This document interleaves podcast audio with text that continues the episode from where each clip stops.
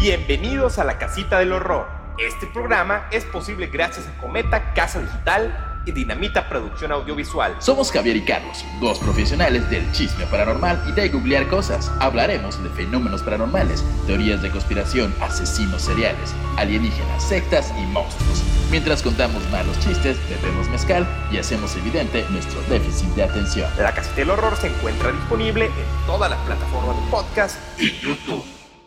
Hola. ¡Qué ¿Qué gran intro! Sí, no salió. ¿Salió? Este. Hola, estás? Carlos, querido Carlos, ¿cómo estás?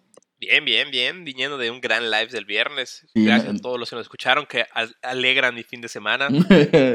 Alegran de nuestro- live, grabar hoy, martes y demás. Ahí vamos con todo. Recuerden que estamos subiendo bastante contenido en nuestras redes sociales. Este, en los miércoles son de Noticasita del Horror, los viernes son del Live del Horror. ¿Qué ha dado esta cuarentena, de noticias. Noticias muy buenas, ya. A lo mejor tenemos el desenlace del hombre lobo de Chiapas, a lo mejor. Ah, sí, ah, bueno, nuestro equipo de investigación está obviamente googleando. Pati Navidad está yendo. Pati Navidad, eh, Navidad es, como, es como Van Helsing cuando casa al. Eres de reportera especial. Las nóticas, sí. Y este, agradecer a todos los que nos mandaron noticias, que estuvo Esborrock, eh, estuvo Soft Soft 21. Samsung dio uno, que pendeja Patty, que es el mejor nickname del mundo. Queremos agradecer muy personalmente a que pendeja Patty porque eh, vamos a contar, la realidad es que este es el segundo in intro, por decirlo así, que grabamos de este episodio. Y andábamos desanimados, pero nos, nos, acordamos que existe alguien cuyo nickname es que pendeja Patty y nos alegró el día. Gracias. Sí, exactamente, por mucho. Un saludo y... a Perú. Y entonces, oigan, a todos los que nos escuchan, porfa, suscríbanse en Spotify, Apple, donde nos escuchen, nos hacen muy, muy bien eso. Vayan al grupo La Casita, vayan a la página de La Casita, lean los blogs. Tenemos unos blogs que están puf, de 100. Buenísimo. Y son buenísimo. temas que no hemos tocado así para nada a fondo en, en ningún ningún Episodio. capítulo, ¿eh? Ujú. Exacto, entonces vayan, vale mucho, mucho la pena. Y agradecer a los patrocinadores que siguen apoyándonos de alguna manera, ya saben, como nos mandan buenas vibras o tratan de alinear nuestros chakras o algo, porque ellos están cerrados en este momento. Y es Illuminati y Eh, Georgina Guadalupe Fashion Academy. Guadalupe y Yerbel Alma, que pues no puede traer alcohol porque ley seca, entonces ha sido un poco complicado. Así es, gracias a los patrocinadores. Síganos en sus redes sociales a todos, a Georgina Guadalupe Fashion Academy, a Illuminati Pizza y a nuestro mezcal favorito, Hierve el Alma. Ellos están subiendo contenido, aunque no estén abiertos. Y, y nada, recuerden, eh, igual estamos en YouTube, están viendo esto en YouTube, si están viendo nuestras caritas hermosas. Este, ¿Cómo es la dinámica? Es campanita, suscribirse y compartir, ¿no? Algo Bonita, así. suscribirse, todo. Y hoy, especialmente hoy, voy a hacer un disclaimer porque habíamos tocado temas que prácticamente mataron a millones de personas, pero el de hoy es explícito, chavos. Así que Sí. no lo escuchen con sus sobrinos, no lo escuchen con sus hijos, Sí, no, lo no. escuchen con la abuelita sensible. El episodio de hoy es un poco... teníamos que romper ya todo el tema del nazismo o nos íbamos a hacer la circuncisión casera, Javier y yo. A, dos de volvernos judíos. ya judíos, entonces el tema de hoy está fuerte. Te lo digo en buena onda, pero está chido. A menos que seas una de las víctimas, por supuesto. Bueno, y- ahí no está chido. Pero sí, está un poquito fuerte el tema. Ahorita van a ver de qué se trata. Y Exacto. Javier, intro. Hoy les tenemos una verdadera receta de muerte, sangre y abominaciones, perpetradas por un sujeto que, como Chepina Peralta de lo repilante, cocinó una serie de crímenes aderezados con asesinatos, violaciones, necrofilia, canibalismo, alucinaciones, ofrendas a la Santa Muerte, abuso de poder, venta de infantes, venta ilegal de órganos y, por qué Sí. no, una muy tierna foto de perfil de Facebook. Hoy, en la casita del horror, el, El monstruo, monstruo de de Catepec. Catepec. Así es. Personalmente tengo una atracción por Ecatepec. Sí, eres exacto. como... eh, Pu- pu- me decepciona constantemente. Este, sí, me decepciona. es como una relación tóxica. Tóxica. ¿Viste el video de la gente diciendo que no existía y entraban al hospital, agredía a los personal médico Sí, sí, sí. días? Personas de otros países, en Ecatepec, donde vamos a hablar hoy, eh, la gente dice que el COVID no existe y fueron a reclamar el cuerpo de sus hijos que se murieron por COVID. Pero dice la señora que lo inyectaron y lo mataron. Sí, eh, Ecatepec es uno de los municipios más pobres, o es en el Estado de México, es de las altas, donde hay más feminicidios, violaciones, robos. Es el caldo de cultivo de todo lo malo que Es, puede pasar es nuestro México. Mordor de, de Es el México, Mordor de México, básicamente. Un saludo a la Y- gente de Ecatepec, digo, del Estado de México que nos escucha. Está ahí el buen Daniel Cannibal Gore. Y Ujú. hay varias personas, de hecho, del Estado que nos, que nos Estado. escuchan. Y el, el- hoy vamos a hablar de un, tal vez, el asesino serial más importante. Hay otros, pero especialmente el monstruo de Catepec es, eh, años recientes y, estuvo hardcore. Es, es, es uno de los, de hecho sí esa comparativa de que es uno de los como nuevos asesinos seriales, no es como que se lo tomen de hobby, pero si hubiera como una nueva era del asesino serial en nuestro país, él, él lleva la... Sí, él tiene base. todo, él tiene todo. O sea, sí, misoginia, violaciones, asesinatos, él hizo de todo. Pero no voy a spoilerear, por favor. Adelante. Por favor, danos el, el, el capítulo para empezar. El capítulo 1. Capítulo 1. ¿A dónde vamos a parar? A la cárcel. Carlos, a la cárcel. Así fue el guion que puso Javier. Javier hace los títulos, nada más quiero comentar. Entonces, otra vez. es, es- es para hacer cantar a, a Carlos. Exacto. Michoacán. Eh, bueno, Empiezo. sí, por favor. Michoacán oficialmente fue bendecido y maldecido al mismo tiempo. Por una parte, vio nacer al Jesucristo tropical, la melena peinada por los ángeles. Por supuesto, hablo de Marco Antonio Solís. Por otro lado, la maldición cayó por parte de la medalla de oro nacional en las Olimpiadas de lo repilante. Espérate, por eso fue la canción de Vamos a parar por Marco Antonio Solís. Uy, caer, ok. Micho- ok, Exacto, exacto.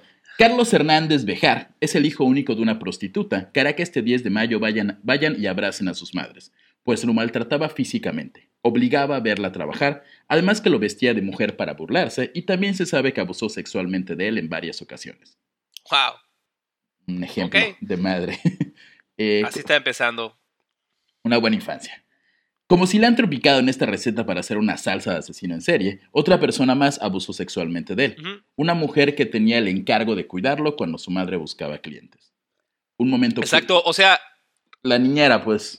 exacto, pero, eh, o sea, la mamá, en teoría, sí estaba casada, ¿no? Pero era prostituta. Ajá, tenía, tenía, por lo que sé, ¿Y en qué tenía momento, lo, qué, qué, cuándo lo dejaba con otra persona? ¿Cuando iba a misa?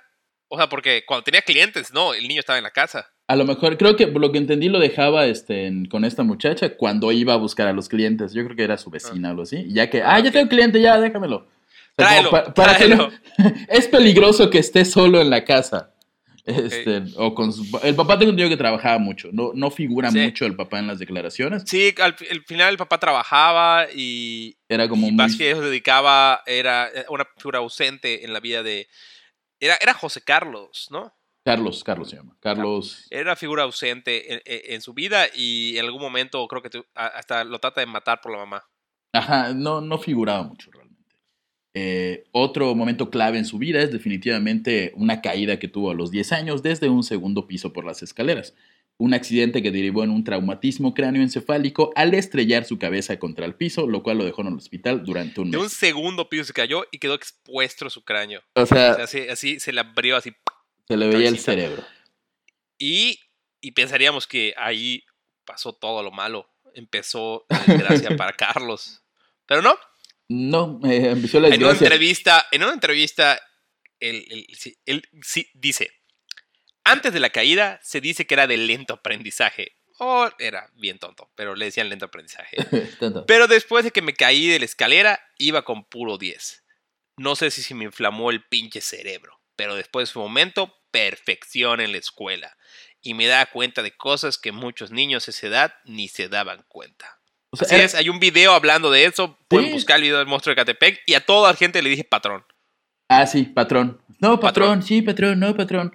El agente de Gatepec tiene una manera característica de, de hablar. Este, y, no- y se refieren mucho como a los, ah, jefecito, patrón, güerito, o así. Este, contrario a lo que hubiéramos pensado, o sea, se volvió más inteligente, o por lo menos algo, ha- han habido Eh, casos. algo en su cerebro se explotó. Y- No explotó, algo en su cerebro causó que. Bueno, él dice que se da cuenta de otras cosas que los niños de su edad no se dan cuenta. Yo no sé si alucinaba o.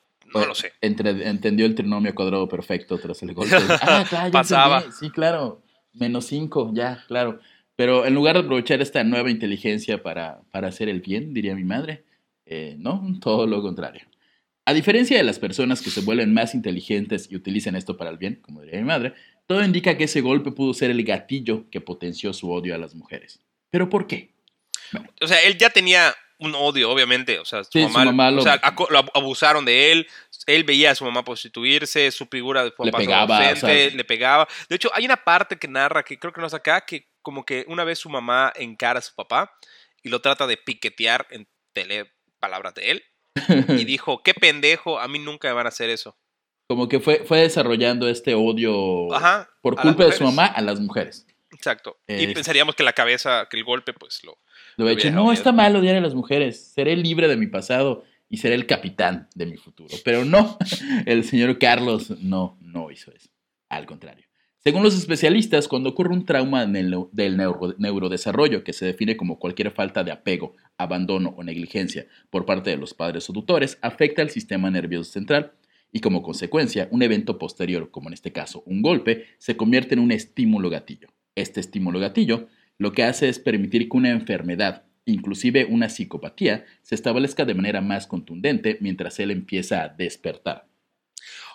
O sea que. Le adelantó lo que, Exacto. lo que iba De a hecho, él dice que estuvo, creo que un mes en el hospital, ¿eh? Un mes, exactamente. Entonces sí estuvo duro el putazo. No, pues si quedó expuesto su cerebro, obviamente quedó. Obviamente quedó duro. Pero entonces, digamos que traes eso de que ya tu, tu- tu crianza o donde el entorno familiar donde estuviste era como negativo. Un golpe en la cabeza ya Acelera lo todo. desarrolla. Eh, diga- era, sea- digamos que era inevitable que Carlos se convirtiera en, en un. Por la el tipo de crianza que tuvo y estos asuntos del neurodesarrollo, pues inevitablemente iba a pasar. Y el golpe lo único que hizo fue como acelerar todo ese proceso unos años, Ok. desgraciadamente. Pues sí, porque la agarran bastante joven Sí, sí, sí, sí. y empieza a matar muy joven. Eh, Carlos acabó la secundaria y como muchas personas de escasos recursos en nuestro país, de pronto se quedó sin nada que hacer ni cómo ganarse la vida. Los vecinos supieron que estuvo una- un par de años en el ejército y luego se salió. Así es. Eh, regresó. hecho, Ajá. Ahí, ahí se gana su, su primer apodo. Ahí viene lo del apodo. Ok, ok, ok. Regresó y de nuevo no halló trabajo. Se fue de nuevo a la Ciudad de México, donde se metió de sicario en Tepito. Aseguran que desaparecía a las prostitutas que no se alineaban al respecto de sus víctimas. Él declara: las Sí. odiaba, me daban asco, eran basura. Eh, igual declaró: soy un profesional, un gatillero que se forjó en Tepito. Tepito es una zona que, para los que no, no conocen o no han estado ahí, es como un gran mercado gigante, un bazar, un área muy grande del centro de la Ciudad de México que es conocida por la, todo lo que venden es piratería, Es piratería y porque, drogas y porque te y roban, altares, tu, de la, sa- y altares de la sarta muerte. y te roban tu celular y te lo venden en dos, dos calles después. Ese es un lugar con Exactamente. mucha delincuencia y de hecho es muy como conocido por eso, entre otras cosas, aquí en Exactamente. la Ciudad de México. Exactamente. Y bueno, al parecer, pues, pues ya tenía el trabajo ideal, quería matar mujeres, lo, lo- mandaban a matar a, a las mujeres por el cártel. Sí, no, no era el mejor ejemplo de ve y persigue tus sueños. Exactamente, no es como eso, no es como que ¿eh? ah, vivió su sueño, pero Como, como esos coaches de haz de tu hobby tu trabajo.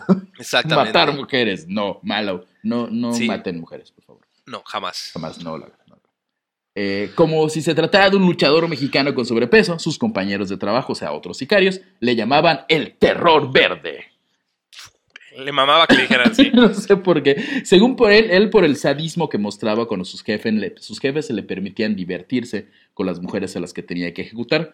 Y no quiero saber qué tiene que ver el color verde en todo esto. ¿Por qué el terror verde? Según en unas entrevistas que estuve viendo y leyendo sobre él, el terror verde, él es como que él se lo trae desde el ejército. Y cuando él a Tepito le dice, yo, a mí Ah. me digan el terror verde, ¿eh? O sea, me lo- me lo- así me tienen que decir, es mi nickname. O sea, se lo pusieron originalmente en el ejército. El ejército. Y en el ejército él narra cómo él empezó ahí a desaparecer gente con el ejército y a consumir drogas. Ah, ok. O sea, toda esta, esta como entrenamiento en cómo matar gente. En el ejército. en el ej- Venga, ejército mexicano, como siempre. Este, hay varios casos de personas que están en el ejército y terminan mal. ¿Recuerdas al caníbal de, de Playa del Carmen? Estuvo en el ejército, ¿no? Estuvo en el ejército Kumaro de Dios, que tiene un capítulo de, él. Vayan, Buenísimo el capítulo. Vayan a escuchar Kumaro de Dios.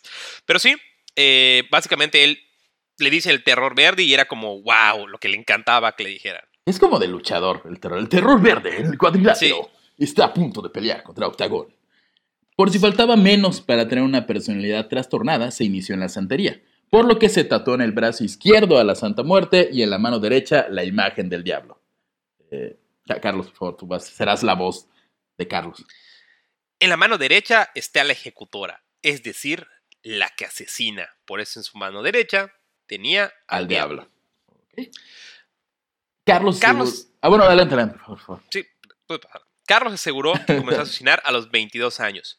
Su primera víctima fue una mujer de 19 años con la que salía. el monstruo de Catepec la visitaba a las 5 de la mañana porque una hora antes la mamá de su novia, que trabaja en el metro, se iba para el metro. Asegura que por este asesinato fue inculpado otro sujeto y que nunca sospecharon de él. O sea, empezó a tener éxito, no lo atrapaban, ganar confianza. Es que era, desgraciadamente, era bastante bueno su trabajo y de nuevo creo que tiene mucho que ver el hecho de que se haya entrenado en el ejército y que haya participado en estas como operaciones, como Black Ops del narcotráfico. Exacto. Como los Zetas que eran del ejército. Exactamente. Este, vamos con el capítulo 2. Eh, yo leo el título esta vez. Sí. Capítulo 2.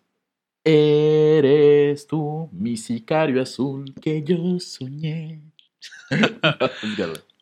La frase de Dios los hace y el diablo los juntas jamás tuvo más sentido que cuando Carlos conoce a Patricia, una mesera del bar La Cueva en el Estado de México, y además de servir tragos, digamos que se servía a ella misma para hacer la botana de más de un caballero. En pocas palabras, le taloneaba para ganar más dinero. Sí, en muchos lugares cuando decimos meseras, sabemos que el lugar eh, es de prostitución. Ajá, sí meserean, pero también se prostituye, ¿no? Es lo que en algunos lugares se conoce como bares de ficheras.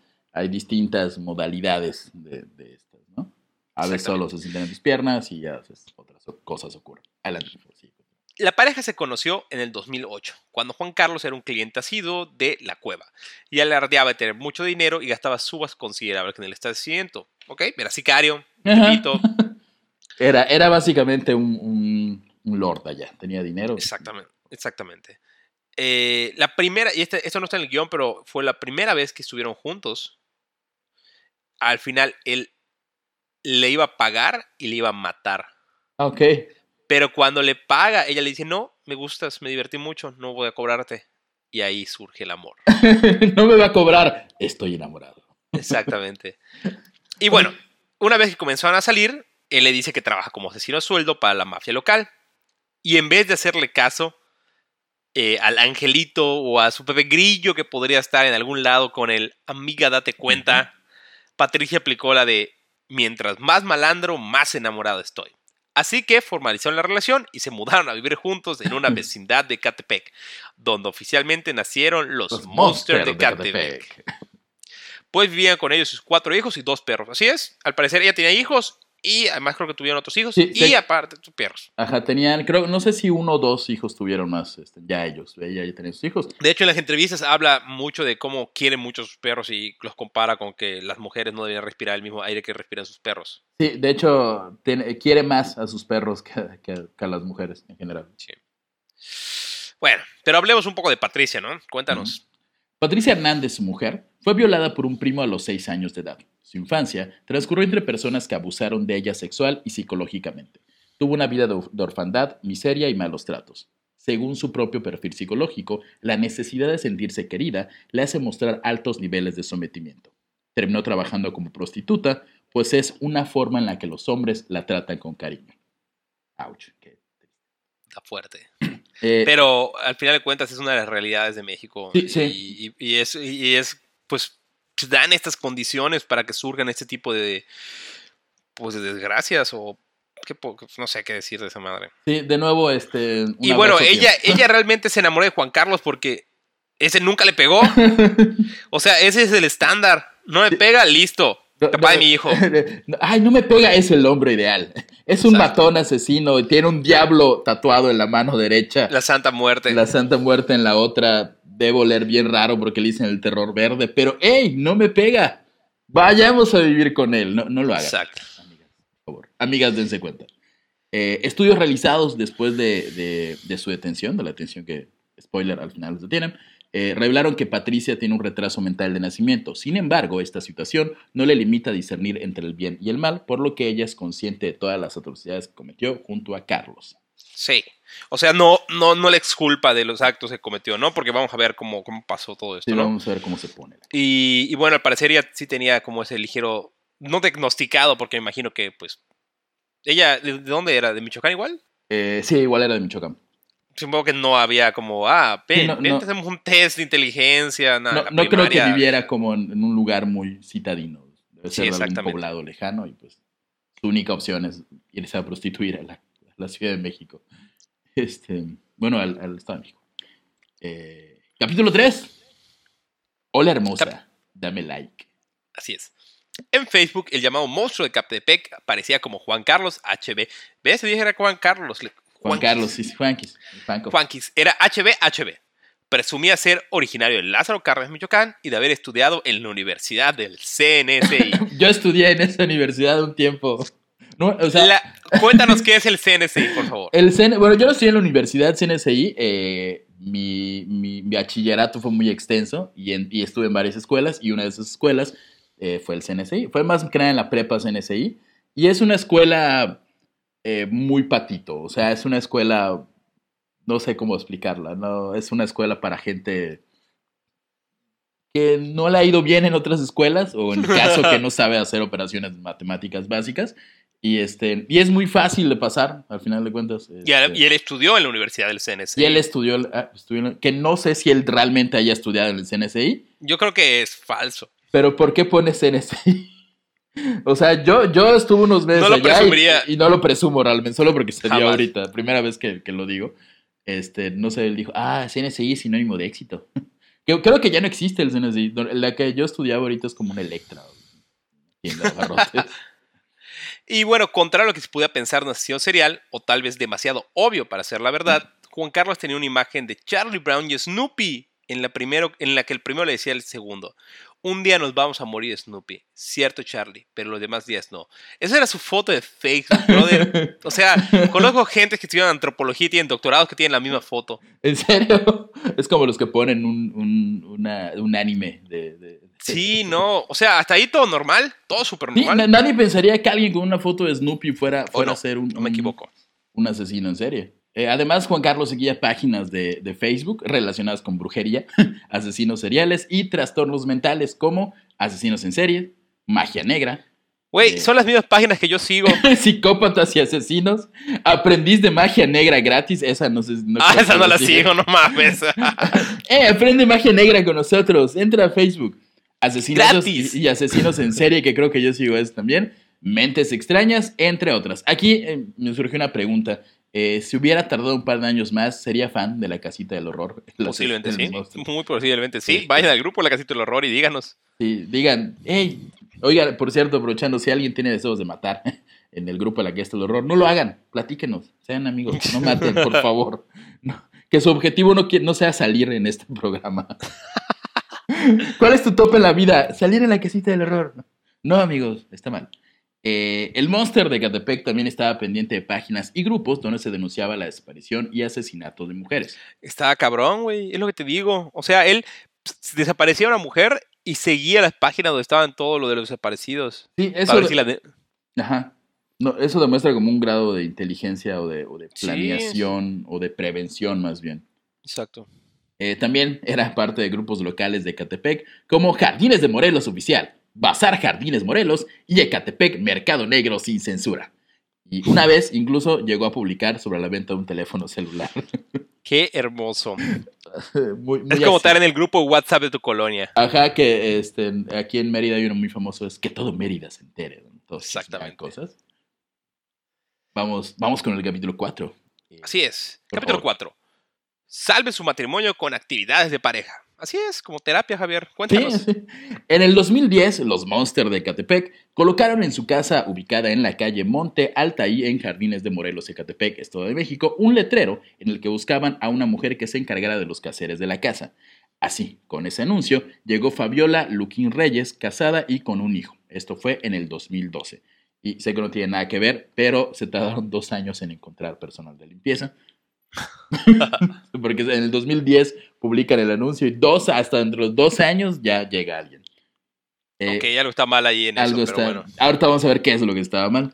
Juan Carlos le dijo a Fabiola que quería contratar a alguien para que le ayudara en los quehaceres de la casa. Y aunque no tenía muebles, como Patricia estaba embarazada, ella aceptó ayudarles. Sí, exacto. Como que al principio, cuando entró, dijo, verga, me van a matar acá. Pero vio una mujer embarazada y dijo, ah, no, ok.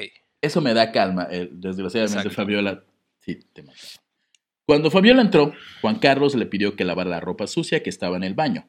En ese momento la atacó por la espalda. El monstruo de Catepec le indicó a Fabiola que solo era un robo, que hiciera lo que dijera y que se iba a ir. Desgraciadamente, ya sabemos que no era cierto. No.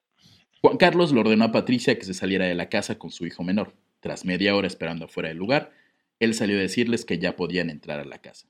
Patricia entró al domicilio y vio a Fabiola tirada en el piso del baño, sin cabeza y descuartizada. Verga. Me Ok. espa- Ah, vas tú, tú eres el narrador, el- la voz de Catepec. Es, Pero Patricia. Bueno, bueno, es Patricia, aunque haga Ah. como de hombre. Me espanté y le dije que le iba a denunciar, pero me dijo que no fuera pendeja, que nos iban a encerrar a los dos. Y yo le creí, declaró Patricia. Wow. O sea, le dijo, salte, salte con los niños. O sea, él sabía que le iba a matar. Sí, ya sabía. lo- ajá. Y luego le dijo, regresen. O sea, imagínate el niño entrando así como que, oye, mamá, que. Ah. Ya no van a limpiar el chavo. cuarto, ¿verdad?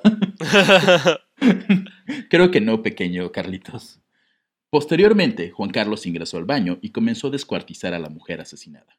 Le cortó un cacho de carne de la pierna derecha, de donde sacó cuatro bistecs, los cuales fueron cocinados por Patricia para alimentar a la familia. Brother, esto es de lo peor que he escuchado. Los niños comieron esa carne. Sí, era para su comida. O sea, al final se convirtió eh, en, en- en una manera de comer igual, o sea, de tener comida, de nuevo los escasos recursos. O sea, digo, ah, ah, un huevo cuesta dos pesos, entonces hubiera sido más fácil comprar huevos, pero bueno. El resto, Está- el resto del cuerpo, fuerte. sí, lo metieron en un bote y lo tiraron en la noche en un terreno baldío en la calle Lázaro Cárdenas, también Jardines Morelos. Lázaro Cárdenas, ¿dónde era él? Eh, pero en, no, no, pero en, Exacto, él es Michoacán. Cárdenas es un nombre común para muchos lugares aquí en México. En Tabasco hay un Cárdenas. Hay mil Cárdenas. Cárdenas. No hay ni uno bonito. Eh, no. La última víctima conocida de la pareja de asesinos fue Nancy Noemí Huitrón, de 20 año- 28 años de edad, quien desapareció junto con su bebé de dos meses de edad el 6 de septiembre del 2018. Entre la primera víctima y la última fueron casi ocho años. Seis Ok. años. creo. O sea, vaya. Ahorita vamos a ver que igual mataron a más gente. Bastante, sí, mataron más gente. De hecho, esta es la última donde como que de ahí ya se pone como la intensa la búsqueda. Sí, ya al fin, como que después de seis años las autoridades dijeron, oye, pasa Pero- algo en Ecatepec. Pero bueno, como les dijimos al principio, Catepec es el lugar con mayor número de feminicidios en todo el país. Sí, mayor que inclusive que Ciudad Juárez, que es Sí, no, reconocido. Catepec es Mordor. Es Mordor completamente. Saludos si alguien escucha de Ecatepec. ¡Saludos, Queremos Catepec! mucho. Eh, Patricia. Sonidero. Pum, pum, pum. hablábamos hace rato de que si viviéramos en Ecatepec, posiblemente nos dedicáramos a ser sonideros. Yo sí, Sí, sería son- como mi top. Como bailo- sonideros son como bailongos. Ajá, sí. ¿Cómo no, no, el sonidero? Tun, tun, tun. La casita del horror. Hay que hacer un sonidero la casita del horror. La casita De hecho, hay que decirle al negro que haga un intro para esto. Dale. Como de thriller y de monstruos. Patricia condujo, la condujo a su casa engañándola con la promesa de que le regalaría ropa para su pequeña hija. En la Estamos casa hablando del último asesinato, ¿verdad? del último exactamente de Nancy Noemí. Ok. Eh, allí en la casa, Juan Carlos la sometió y la violó. La llevó al baño, donde la degolló y descuartizó. Patricia cortó partes de la carne para alimentar a sus perros. Los restos los guardaron en el congelador mientras tenían oportunidad de deshacerse de ellos. Se iban acumulando en el... En el, en el Sí, en- no, está fuerte, porque de hecho creo que hay, yo leí una entrevista que hicieron no solo como, no solo bisteces, sino que cocinan otros platillos. Sí, sí, de hecho, a- más abajo se, se especifica qué aderezos le ponen. Eh, la bebé de Noemí fue vendida por 15 mil pesos a una pareja que solo fue identificada como Adrián N. y Ana Laura N., quienes posteriormente también fueron detenidos. O sea, y ese Sí, fue ajá. como Es último la- que pudieron hacer. Sí, ya de ahí viene la, la detención, que de hecho es la que vamos a en el capítulo a 6. narrar en este momento. Capítulo 6. Las mujeres están desapareciendo en Ecatepec. Deberíamos hacer algo. Exactamente, como si no pasara todos los días. Pero bueno, Eh, su captura fue gracias a una investigación iniciada por el reporte de la desaparición de tres mujeres en el municipio de Catepec. Las tres mujeres tenían un patrón en común. Todas conocían a una mujer que supuestamente les vendía ropa y se había reunido con ellas cerca de la fecha de su desaparición. O sea, había sido como la última persona que habían visto. Ajá. El rastreo de llamadas de los teléfonos de las víctimas poco antes de desaparecer permitió determinar que todos habían desaparecido en la misma área y haciendo una triangulación súper profesional policial se identificó un domicilio sospechoso en el 530 de la calle Playa Tijuana en la colonia Jardines de Boderos, casualmente donde vivía una pareja que se dedicaba precisamente a la venta de ropa. E- Ese capítulo de CSI Ecatepec debe ser muy bueno. No mames, es Sí. hermoso. Eh, oye, oye, oye, Jorge, creo que ya encontramos a los, que están desapareciendo mujeres. Vamos, tan, tan, tan. Hay, hay que, hay que hacer. Tu coche es antiguo. sí. Después de semanas de vigilancia, la pareja fue observada el 4 de octubre salir del domicilio con una carriola. En ese momento, los agentes de la FGGEM, no sé ¿Qué? qué sea, Ah, Fuerza General de de Estado de Morelos, Judiciales Estado. Sí, de hecho sí. Fuerza. General de Judicial Estado, Morelos podría ser. los abordaron, seguros de que la carriola encontrarían al bebé de Nancy Noemi Butrón, Ujú. que había desaparecido semanas antes. Dijeron, listo, ya tenemos al bebé. Ya cumplimos. Sin embargo, se dieron el maldito susto de sus vidas al ver que no un bebé, sino una bolsa negra que desprendía un olor fétido, rellena de un torso humano, se encontraba en la carriola. Encontramos al bebé, no es el bebé. Sí, es Así, un ah. torso. Rayes. Hay que sacar a pasearlos de vez en Hay que, cuando. sacar- que se ore el, el torso. En ese momento confesaron, bueno, en ese momento como que los agarraron y y ya eh, durante todo eso confesaron que ya habían depositado más restos humanos en un lote baldío y se dirigían a tirar este saldito que les quedaba ya en su, en su casa. La pareja señaló otros dos domicilios en la colonia Jardines de Moreros, donde posiblemente había más restos humanos. O sea, se la pasaban yendo como de patio en patio, enterrando muertos. de hecho, cuando los agarran, estaban a 15 días de mudarse a otra casa. Y en esa casa ya la habían como pagado y rentado y ya habían matado a una persona ahí. Ok. O sea, en cada lugar que iban rentando, ahí dejaban como que su. O sea, imagínate cuántos. No sé si hayan encontrado todos los cadáveres, pero en esa zona deben haber varios cadáveres enterrados en alguna casa. Amigo de Catepec, revise su patio.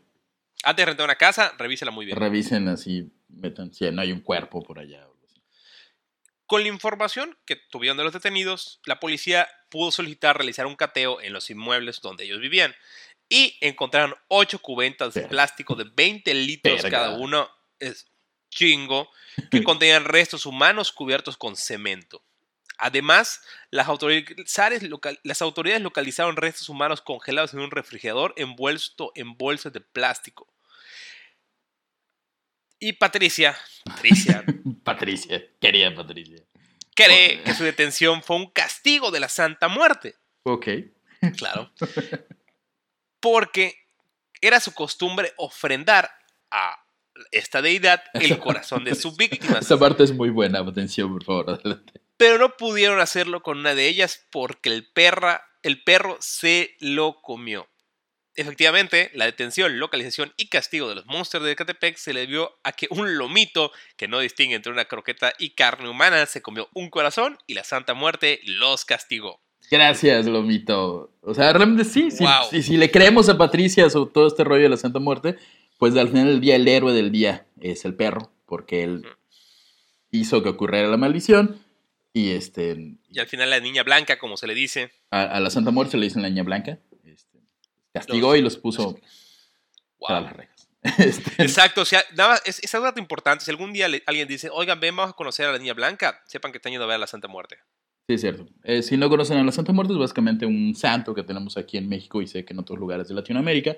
Y es una muerte vestida de niña, realmente vestida de blanco. Y es uno de los santos no oficiales de- del catolicismo cristiano. Como el, el santo de los narcos, ¿cómo se llama? Como Malverde.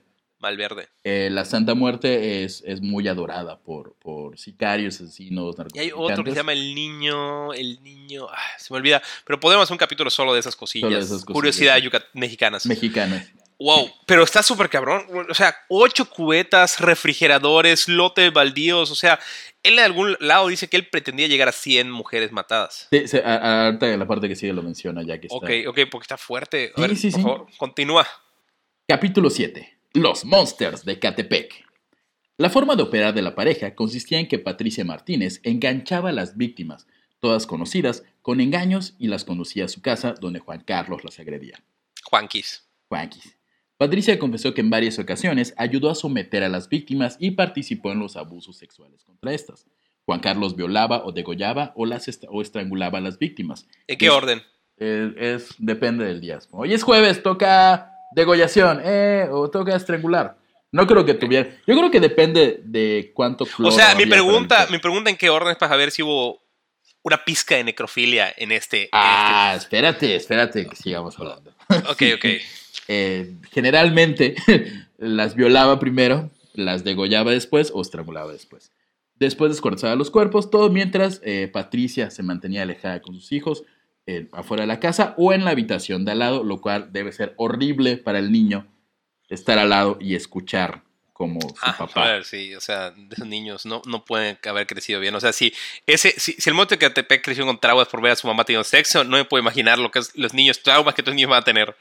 Esperemos que los hijos del monstruo de Catepec estén eh, en este momento. Sí.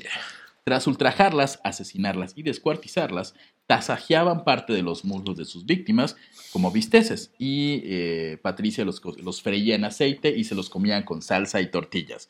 En México a todo le ponemos salsa y todo lo comemos con tortillas. Y de nuevo, muy parecido al caníbal de, de Playa del Carmen. Sí. No sé por qué la carne humana como que con salsa. Eh, la carne humana también la prepararon en pozole y caldo de res, que por supuesto no era de res. Y a todo esto el monstruo declaró, Carlos. Estaba delicioso, sobre todo cuando las mujeres habían tomado alcohol y se habían puesto borrachas. Su carne estaba muy deliciosa. No quiero decir que... O sea, cuando estaban marinadas en alcohol. Se sabe, tú que eres más, más gastronómico que yo, o sea, en ocasiones se le marina la carne con, con Sí, la carne se marina, no sé qué tanto, no es como si emborraches una vaca, su carne sea mejor, eh, hay que Pero- emborrachar una vaca. pero podemos hacer la prueba de emborrachar una vaca antes de comerla. Eh, ¡Wow! Está fuerte. Sí, qué detalle. Ya aprendimos cosas. No muy divertidas. Además de vender perfumes y teléfonos móviles, Juan Carlos recogía latas de aluminio y botellas de plástico para venderlas. Actividad que le ayudó a deshacerse de los restos humanos y pasar desapercibido, pues los vecinos de su calle ya estaban acostumbrados a verlo caminar con bolsas de O basura. sea, era un de nuevo, pepenador.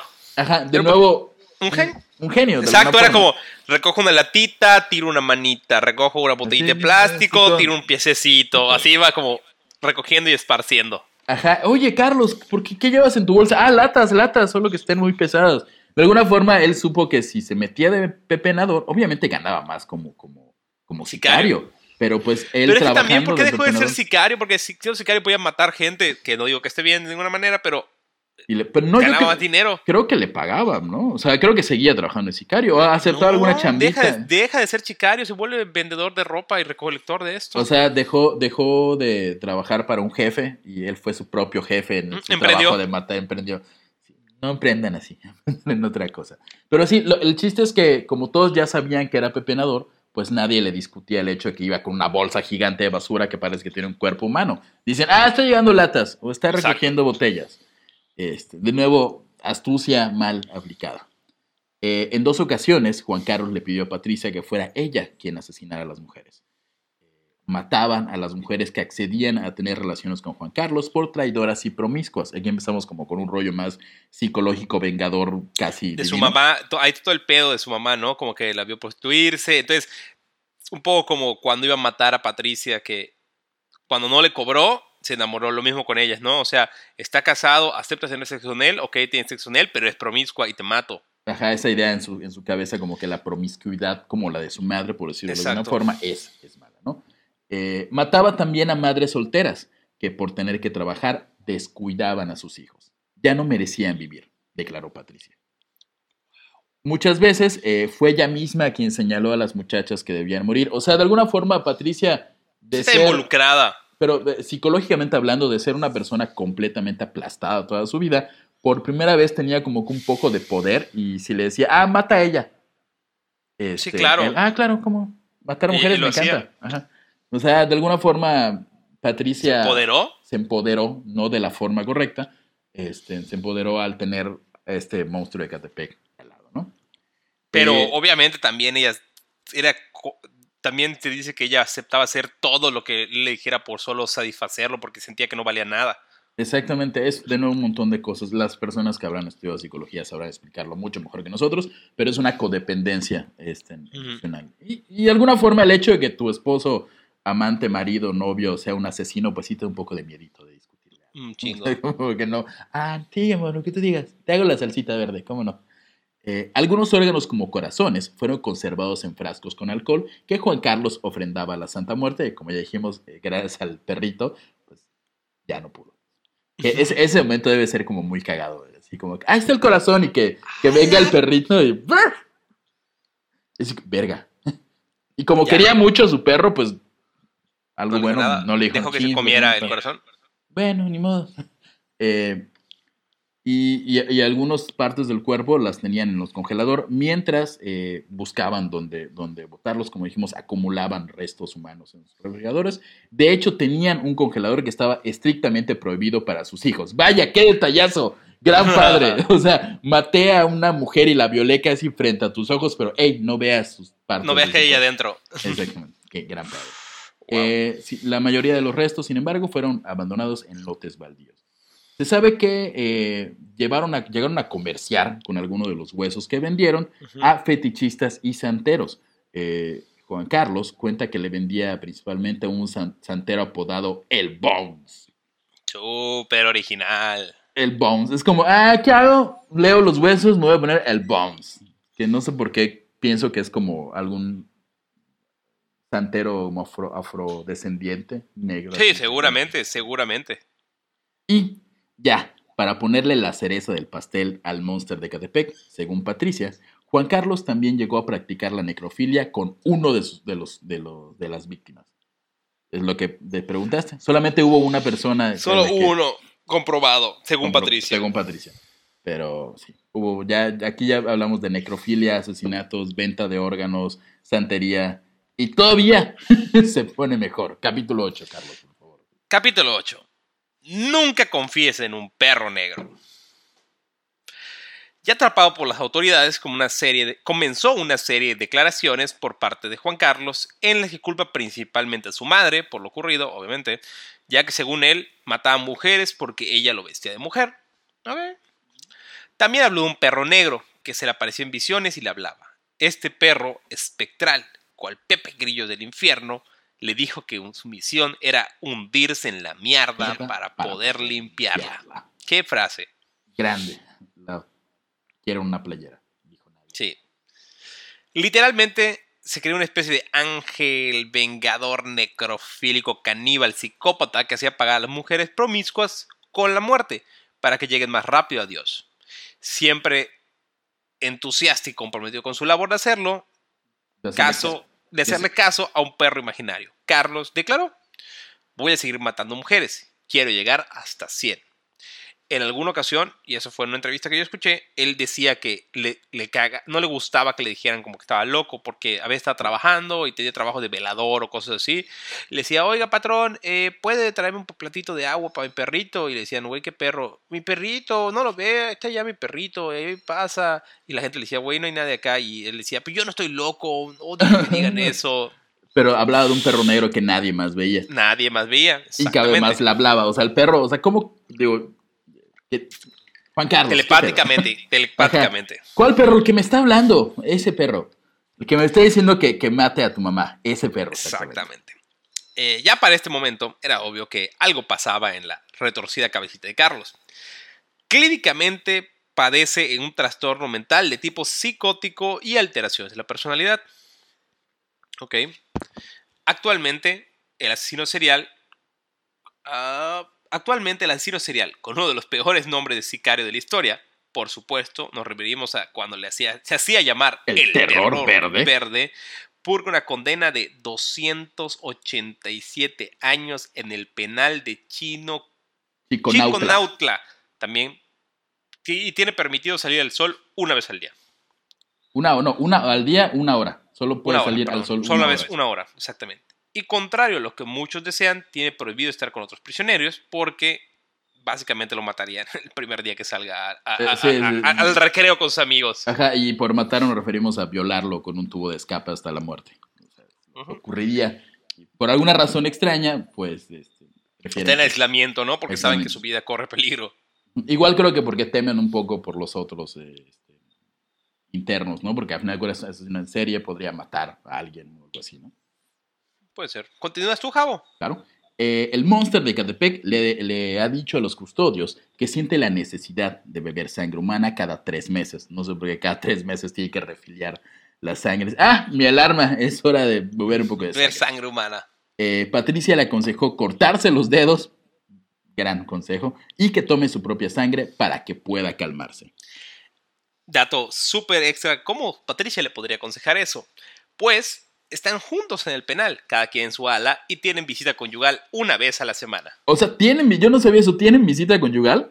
Sí, El- una el- vez a la semana. ¿El amor prevalece a- después de todo? Sí, una vez a la Este- semana se juntan y Ah, sí. tienen su lugar ahí para tener sexo en la cárcel. No. Venga, México, este, el amor. sobre Todo lo puede. las- todo lo puede. Eh, inclusive Todo después puede. de matar, violar, necro- necrolificar y todo eso. El amor todo lo puede. Y así es, esta es la historia del monstruo de Catepec, o los monsters de Catepec, como yo le acabo de bautizar. Y 287 años. Completamente solo, con una hora de sol. Pero bueno, por lo menos tiene visitas conyugales. Digo, no es que sintiera pena por ese infeliz bastardo. Y pero- es tal vez el más reciente y más prolífico asesino serial que ha tenido México. Sin embargo, eh, se cree que hay más. México no tiene el mejor sistema judicial y detectivesco que podamos creer, que, que puedan creer. Y obviamente se cree que hay muchos más de ese tipo. Especialmente ha habido ciudades donde los feminicidios han sido altísimos, como Ciudad Juárez. Ciudad Juárez. Sí, justamente Ciudad de Juárez y Ecatepec siempre se ha sospechado que se trata más de un asesino serial los que perpetúan estos, estos crímenes. De hecho, hay muchas teorías de Ciudad Juárez. Sí, millones Desde de ritos satánicos hasta ovnis, hasta, no eh, sé, el eh, Papa. El Papa pide mujeres de Ciudad Juárez. No creo Exacto, que. no lo sé. No, hay, una muy común o muy conocida que son gente de Estados Unidos que realiza Pagan. filmes snuff este, y, y pagan por esto. Por Desgraciadamente. cruzar. Ajá, vivimos en un país donde es muy fácil matar a alguien. Y bueno, Esto fue El monstruo de Catepec. ¿qué les pareció? Cuéntenos qué les pareció en redes sociales. Eh, les dije que iba a estar más fuerte que los nazis, aunque otros más. ¿Cómo es posible que una persona nos haya dado? Porque sí nos dio como cosita a- al hacer el guion, a leer, o incluso Sí. ahorita a leer como que vamos leyendo todo lo que hizo, cómo mutiló a la gente, cómo llegó a comérselas, la cantidad de personas. Y la, la realidad es que sí me dio más, eh, no sé cuál es la palabra, si cosita o como que ouch, que los nazis. Que fueron cuatro programas de... Sí, no, no, está, está fuerte. Y bueno, eh, muchas gracias a todos, muchas gracias a todos los que escuchan. Estamos ahorita tratando de trabajar para tener más capítulos al mes, no tal vez dos semanales, pero tener más capítulos al mes. Eh, gracias a la producción de siempre, el negro, El negro que no es negro. Rosado, nuestros queridos Príncipe de Cozumel, Eh, Malena Molina, diseñadora, eh, todos, todos el equipo que nos hacen posible que esto, que esto pase, porque Javier y yo realmente somos unos artistas que vivimos a base de peyote, Así es, Peyote. que solo salimos del viaje para grabar estos capítulos. Sí, eh, 23 horas estamos este, drogados y solamente tomamos un café cuando vamos a grabar y ya despertamos. Grabamos y luego ya ellos hacen todo el resto del- Uh, de, ahí, de todo. Hecho, nos tienen en cámaras criogénicas. O sea, estamos en Ajá, las Nos cámaras. sacan, grabamos y nos vuelven a meter. Así como, ya es hora de grabar. Sí, ya. ya, ya. Así, así, Eh, así se hace la casita del horror. Exactamente. Este, en cámaras criogénicas, como Walt Disney, así. Guardado Michael para Jackson. siempre.